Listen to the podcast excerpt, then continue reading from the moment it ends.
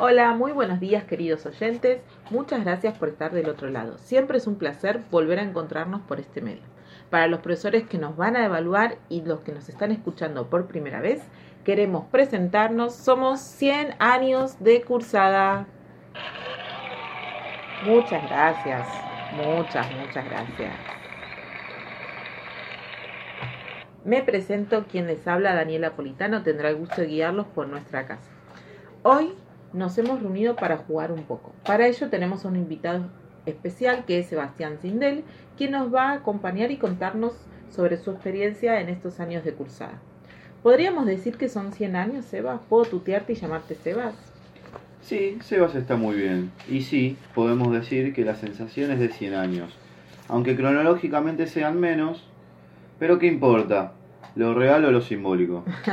bueno, Sebas, vos llamaste y te postulaste para el juego. Supongo que conoces las reglas. Sí, claro. Maravilloso. Paso a explicarlas para el resto del público. En el día de hoy abordaremos tres ejes temáticos que se trabajaron en los teóricos de la Cátedra 904 del Profesorado de Psicología. Ellos son comunidad de aprendizaje, los sujetos de nivel superior y estrategias de enseñanza. La propuesta, Sebastián, es que respondas verdadero o falso y que puedas justificar las respuestas falsas. Tenés una llamada de emergencia en caso de no poder responder. Te recordamos que son tres preguntas en total. ¿Sabes lo que está en juego, Sebas? Lo sé y me emociona. Qué bueno que te emocione para dar lo mejor de vos. Te cuento un poco del premio. Si respondes bien a todas las preguntas, te ganás tambores, por favor. Exactamente, masajes descontracturantes por cada parcial que rindas. ¿Crees que te vendría bien, Sebas? Creo que me vendría que me daría más ganas de estudiar. ok, Sebas, ¿estás listo? Desde que empecé el CBC. Muy bien. Primer enunciado. Una comunidad de aprendizaje es un grupo que comparte apuntes y resúmenes. ¿Verdadero o falso? Falso, Dani. Muy bien, Sebas. Ahora necesito que puedas justificar por qué es falso. Bueno, mira, primero, las comunidades de aprendizaje no son meramente grupos de estudiantes. Justamente, estos dispositivos ayudan a la formación y acompañamiento mutuo. Es decir, no solo las cuestiones cognitativas, como el estudiar para un parcial, sino en todo lo que implica el atravesar el sistema educativo. Hay muchas cosas que se ponen en juego a la hora de ir a clases. Excelente, Sebas. Qué maravilloso eso que decís, porque justamente hay un espacio intersubjetivo en este tipo de comunidades en donde cada individuo puede volcar sus emociones, sus trayectorias y el grupo lo recibe. Es decir, no hay procesos cognitivos individuales, sino universos simbólicos compartidos. ¿Te ha pasado formar parte de una comunidad de aprendizaje? Sí, llevo 10 años cursando mi carrera. He visto muchas comunidades y puedo decir que no siempre que haya un grupo de estudiantes hay una comunidad de aprendizaje. ¿Cuáles crees que son los requisitos para que pueda funcionar este dispositivo?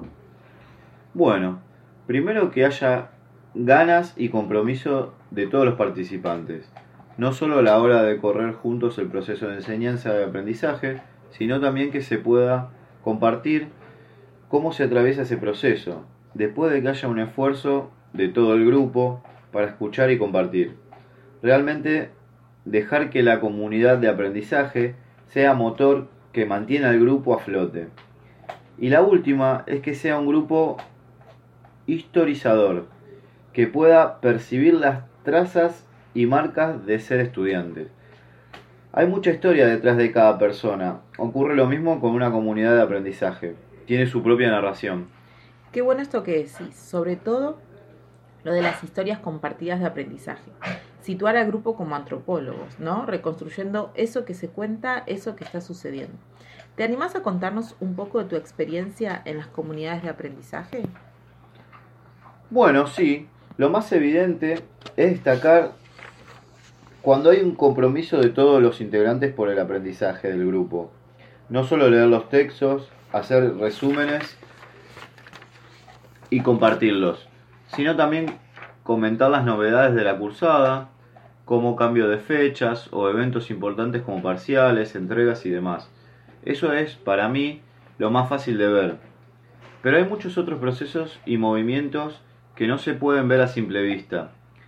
Es un sentimiento de compañía, saber que a los demás les importás y que a vos también velás por el grupo. Es decir, no solo te interesa que el grupo aprenda, sino que se forme, que haya algo integral del aprendizaje que atraviese todas las esferas de la persona.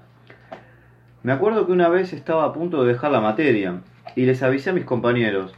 Ellos primero me preguntaron por qué y después me animaron para que pueda seguir adelante. Me ofrecieron ayuda, hasta incluso se ofrecieron a explicarme los temas o pasarme sus apuntes para estar al día. Entonces decidí no abandonarla. Yo pensé que había quedado ahí, pero tiempo después me preguntaron cómo estaba, si había podido resolver el problema. Me acuerdo que pensé, qué bueno, qué lindo cursar así. Genial esto que contás, Sebas, muchas gracias. Seguimos adelante. Para introducirnos en el siguiente tema, quiero que escuches esta canción.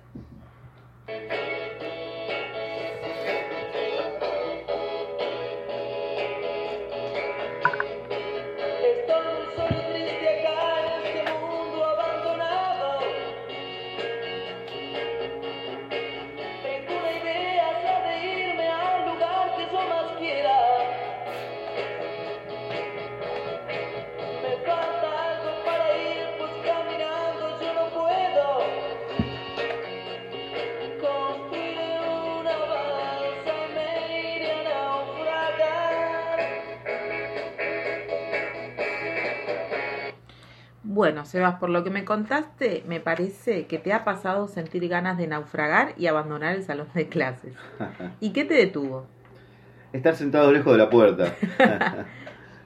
Lo cierto es que como adulto muchas veces he sentido la necesidad de abandonar la carrera, porque trabajar, estudiar y construir un proyecto de vida es mucho, realmente se hace cuesta arriba. Qué bueno lo que mencionas y que menciones el tema de la adultez porque es el tema que sigue. Justamente no es lo mismo la educación en niños, niñas, adolescentes y adultos. Y elegimos esta canción porque nos recuerda los años que tenemos encima. ¿Te parece que algún centennial la puede llegar a conocer? Puede ser, pero no sé si muchos. Entonces, a ver, si alguien de la generación Z nos está escuchando y conoce la canción, por favor dejarlo escrito en los comentarios. Pero a ver, no hagan trampa, no escriban porque la escuchaba mi viejo en el auto deben conocer a los gatos. No decimos el nombre de los integrantes, con que sepan que es una banda nos conformamos. Bueno, vamos con el siguiente enunciado que dice así. Es muy importante plantear los objetivos o sentidos del aprendizaje en educación para adultos. ¿Verdadero o falso? Me parece que es verdad. Sebastián, déjame decirte que venís muy bien. ¿Alguien de la producción te pasó los enunciados? ¿Viste cómo son? Yo quería quedarme con los masajes. En realidad, este segundo enunciado lo saqué de mi propia experiencia. Contanos un poco de tus años de cursada. Bueno, no es lo mismo estudiar en el secundario que en la universidad. En el secundario, digamos, tus padres te mandan al colegio, entre comillas. No hay discusión de eso. Y hay muchas materias que no queremos estudiar porque no sabemos en qué nos pueden servir. Es más, ha pasado otro día sin usar el mínimo denominador común Fui a la panadería, carnicería y nada. Espero que te hayan dado bien el vuelto. A ver, ahora casi 25 años después de haber terminado la secundaria, entiendo el porqué de todos esos contenidos. Pero justamente en la actualidad, como adulto, quiero formar parte de una profesión. Necesito que me expliquen, además del concepto, la utilidad y por qué me va a servir en mi desempeño profesional. Antes le preguntaba todos los días a mis papás si podía faltar al colegio. Siempre me decían que no, pero bueno, yo preguntaba por las dudas, quizá algún día los agarraba con la guardia baja. En cambio ahora, soy yo quien me exijo a mí mismo para cursar, porque sé que es bueno, que esa clase se hablará de un tema importante, porque justamente ahora soy yo el responsable de mi propia formación. Es muy cierto esto que decís. Existen algunas premisas básicas de la andradogía la andragogía es el conjunto de técnicas de enseñanza especializada en adultos y plantea supuestos que son muy importantes. Primero, la necesidad de saber. Esto que vos nos comentás sobre por qué es importante aprender algo. También mencionamos el papel de la experiencia previa. ¿Qué saber podemos sumarle a ella? Muchas veces pasa que se sabe un saber hacer, un conocimiento, y luego aprendemos el nombre de ese concepto. El adulto, a diferencia de los niños y adolescentes, tiene una disposición a aprender distinta, como te ha pasado a vos. Antes eran tus padres quienes te mandaban al colegio. Ahora sos vos mismo quien lo hace por necesidad. Igual te digo que cuando llueve y hace frío vuelvo a ser ese adolescente que pregunta si puede faltar. Y a veces me digo a mí mismo, sí, falta nomás. bueno, Sebastián, queda el último enunciado. Tu performance maravillosa. Y el último enunciado dice así. ¿Qué estrategias son utilizadas por los docentes para explicar y enseñar O mejor dicho, ¿sí? Las estrategias que podemos mencionar, que se te pueden ocurrir, ¿son utilizadas por los docentes para explicar y enseñar contenido? Uh, estoy en duda. Porque es una oración verdadera, pero me parece que hay más cosas que sustenten una estrategia. Bueno, Sebas, no quiero presionarte, pero es el último enunciado y la verdad que estuviste muy bien. Recordá que tenés una llamada de emergencia que todavía no usaste. Si bien no vamos a escuchar lo que esa persona te dice, seguimos grabando y sí vamos a escuchar lo que vos hablas.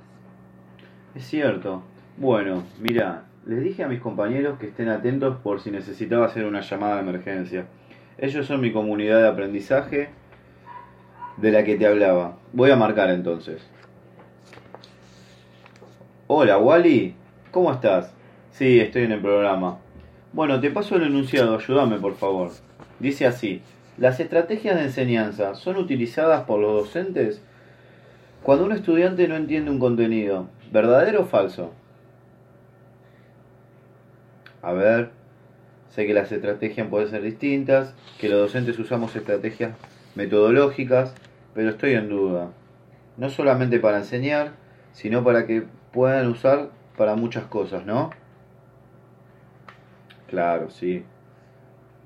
Es un componente didáctico del quehacer docente. Sí, tiene que ver con eso, con la formación y la manera de ese docente. Sí, sí. Bueno, dale, sí, sí. Me acuerdo de lo que decía Terigi. Chau, chau. Bueno, Sebas, me parece que llamaste a la persona correcta porque estás sonriendo. Sí, es que justo ayer hablábamos de eso, porque estábamos haciendo una práctica juntos y teníamos que planificar una clase. Qué bueno. Contame entonces, ¿tu respuesta es verdadera o falsa? Mi respuesta es falsa, Dani. Muy bien. Me pongo de pie para aplaudir. Esperes, no te puedo aplaudir. Me dice la producción que todavía no puedo darte este enunciado como correcto. ¿Cómo son, viste? Yo quería que te hagan masaje. Sebas, necesito que me digas por qué este enunciado es falso. Bueno, todos usamos estrategias en nuestro ámbito profesional, en la vida personal o a lo largo de nuestras vidas. Ahora bien, cuando hablamos de estrategias docentes, hacemos referencia a los objetivos que se propone el docente sobre los contenidos a enseñar. Debemos hacer una referencia a la intencionalidad del docente para que sus estudiantes se comprometan con el proceso de enseñanza, aprendizaje y especial de las actividades propuestas. Por eso no solo se habla de enseñar un contenido, sino también de que estas mismas estrategias se convierten en contenidos dentro del proceso educativo. Excelente, Sebas. Tu amigo, un genio. No puedo dejar de preguntar por esa persona que nombraron, Terigi. ¿Por qué te la mencionó? Uh, te digo la verdad, me mencionó una frase pero no sabría cómo explicarla. ¿Querés contarnos cuál fue? Podemos intentar entre los dos explicar. Sí, dice, las estrategias como arquitectura para la acción. De... Me marea un poco la palabra acción. Claro, estamos hablando del diseño de una estrategia, es decir, un marco que fundamente la intervención para enseñar contenidos y tener en cuenta los contextos específicos. Ah, cierto. Por eso es importante la reflexión sobre la propia práctica del docente y sobre las estrategias empleadas. Exactamente. Las estrategias se deben seleccionar, diseñar, planificar y llevar a cabo. Pero es muy importante luego realizar una evaluación de todo para poder plantearnos el método y la modalidad con la que estamos ejerciendo la docencia. Por eso hay que tener en cuenta los propósitos y contenidos planteados y que las estrategias sean coherentes entre ellas. También las características del grupo son muy importantes, como así los recursos necesarios o disponibles. Claro, si una estrategia es ver una película y analizarla, pero no te descargaste la película, o la institución no tienen televisor ni computadoras. Claro, así es. Y no debemos olvidar también que hay otros componentes que sostienen las estrategias. Digamos, hacemos mención a lo metodológico, pero no debemos olvidarnos de los vínculos que se establecen. Ese mismo puede ser uno de los objetivos o propósitos planteados en la planificación. Hay toda una esfera emocional referida a los vínculos y al bienestar en el aula. Bueno, producción, ¿puedo ahora? ¿Podemos aplaudir a Sebastián? Exactamente, Sebas. Estos aplausos son todos para vos. Jugaste excelente, maravillosas todas tus respuestas. Te deseo mucha suerte en tus prácticas. ¿Cómo te sentís después de haber jugado? La verdad la pasé muy bien hoy. Fue un juego, pero sin embargo aprendí muchísimo. Gracias a vos y a toda la producción. Creo que en el camino de la docencia es largo, requiere de mucha formación, pero me entusiasma seguir conociéndome y seguir conociendo las trazas que me marcaron. ¿Tenés un parcial pronto, digo, para empezar a usar tu premio? Sí, en dos semanas debo entregar un parcial domiciliario, así que me viene excelente. Me alegro mucho, Sebas, y ánimo. Sé que pueden parecer 100 años de cursada, pero son años valiosos para vos, en los que te estás formando, te conoces a vos mismo, como dijiste, y al formarte lo haces por tu vocación. Vos sos quien hace que esos 100 años valgan la pena. Muchas gracias por venir y participar con la mejor onda.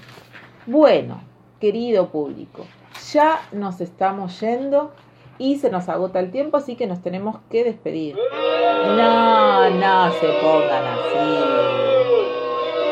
Pero nos vamos a volver a ver pronto. No queda más que agradecer a todos, la pasamos muy bien.